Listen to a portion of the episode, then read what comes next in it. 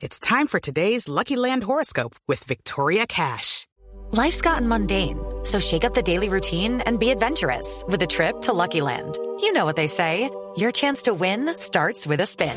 So go to LuckyLandSlots.com to play over 100 social casino-style games for free for your chance to redeem some serious prizes. Get lucky today at LuckyLandSlots.com. Available to players in the U.S., excluding Washington and Michigan. No purchase necessary. VGW Group. Void where prohibited by law. 18 plus. Terms and conditions apply. 3 de la tarde, dos minutos. Soy Juan Camilo Maldonado y aquí están las noticias. Seguimos atentos a la toma de rehenes y el rescate a sangre y fuego en una planta de gas en Argelia, al norte de África.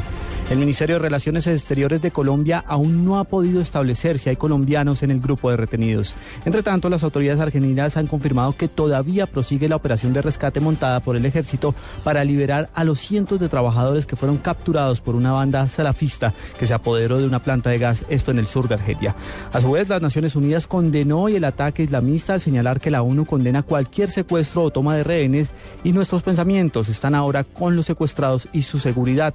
Así lo afirmó el portavoz de la ONU, Martin Nesirsky. Tres de la tarde, tres minutos. Colombia ya inició la socialización de la propuesta para que las Naciones Unidas retome la discusión de un tratado de regulación de armas a nivel internacional. El presidente Juan Manuel Santos acaba de informar por medio de su cuenta en Twitter que este llamado ya se discutió con los presidentes de México, Chile y los gobiernos de Francia y España.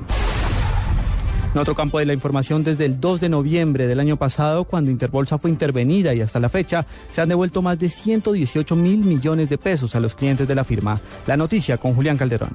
Ignacio Argüello, agente liquidador de la firma comisionista Interbolsa, reportó a la Superintendencia Financiera un avance significativo en la devolución y traslado de los recursos que la compañía administraba antes de ser intervenida por el ente de vigilancia. Según Argüello, por concepto de dividendos, vencimiento de títulos y rendimientos, se le ha devuelto a 5.800 27 clientes de Interbolsa 118.846 millones de pesos a través de 8.055 giros, equivalente al 78% de los recursos administrados por la firma. Parte de la intervención también abarca el traslado de importantes portafolios de inversión a otras comisionistas del mercado colombiano, proceso que también ha tenido un progreso destacable, pues se han trasladado 35.607 títulos, es decir, el 58% del total administrado. La Superintendencia Financiera hace un llamado a los interesados para que presenten las solicitudes correspondientes a la liquidación, con el fin de facilitar el traslado de portafolios y recursos de la firma comisionista. Julián Calderón, Blue Radio.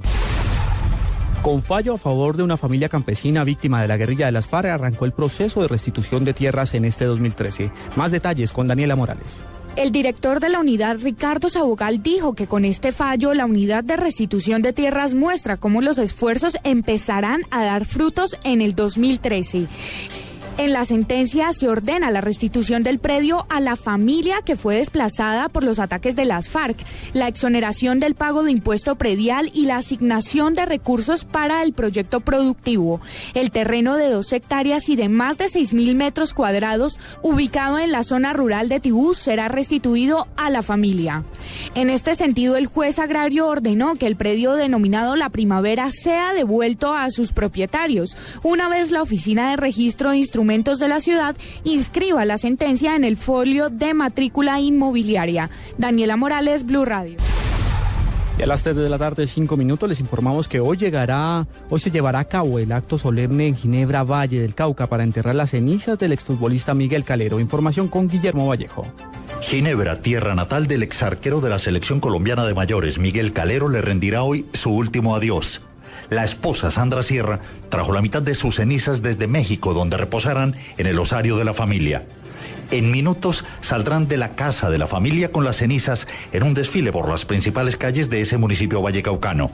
Llegarán a la plaza principal donde el cura recibirá las cenizas a la entrada de la iglesia. Luego, en calle de honor, que harán los integrantes de la escuela de fútbol, ingresarán al recinto y habrá un minuto de silencio. El acto se cumplirá en la iglesia Nuestra Señora del Rosario. Calero, miembro de una familia de ocho hermanos, nació en 1971 en Ginebra, Valle del Cauca, y falleció el 4 de diciembre pasado en México. Entonces se le diagnosticó muerte cerebral que siguió a un par de cirugías por una trombosis.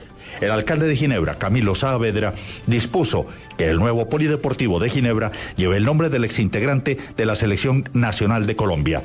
Guillermo Vallejo, Blue Radio Cali. 3 de la tarde, 6 minutos. Sigan en Blog Deportivo de Blue Radio.